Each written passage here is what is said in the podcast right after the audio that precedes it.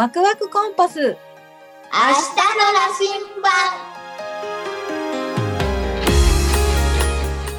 この番組は僕たちのワクワクを感じてもらう番組です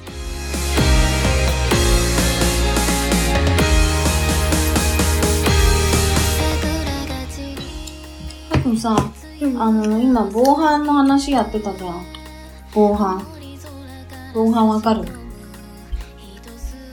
のさ、あの、防犯で、例えばさ、かやくんが学校とか遊びに行ってって、誰かさ、うーん、近づいてきて、あの、道がわかんないから、ついてきてくれる？って言われたらどうする？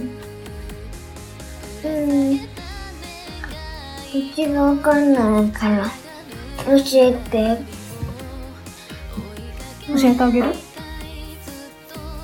教えない。知らない。人これってどうしたらい。い。んだろうね。んでもさ、多分、大人が子供にさ、道を聞くことってない。んだよ。大人だったら大人に聞くんだよね、多分。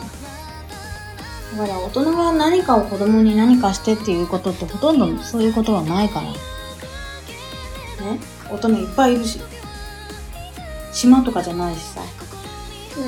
いっぱい大人いるから、子供に聞くことは、何かを聞くことはないから、うん、あのー大人に聞いてくださいとかさ、警察で聞いてくださいとかさ、そういう感じで話したらいいと思うんだけど、わかる？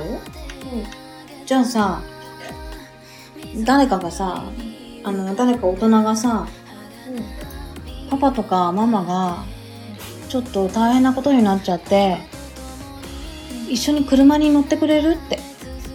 パパとかマパパとママがいるところに連れてってあげるから、一緒に車に乗ってって言われたらどうする？自分で行く。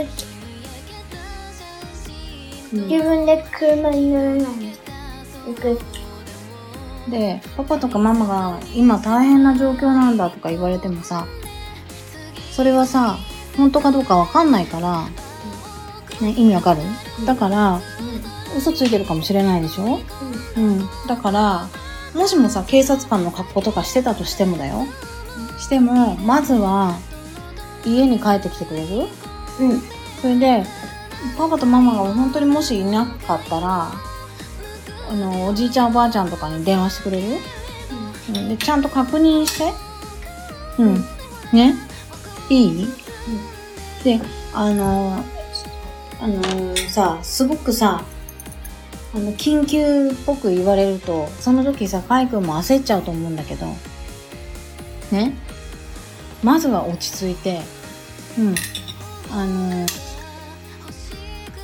落ち着くの結構大変だけどさ、ちょっと気をつけてみて。わかる？うん。パパから何か言うことある？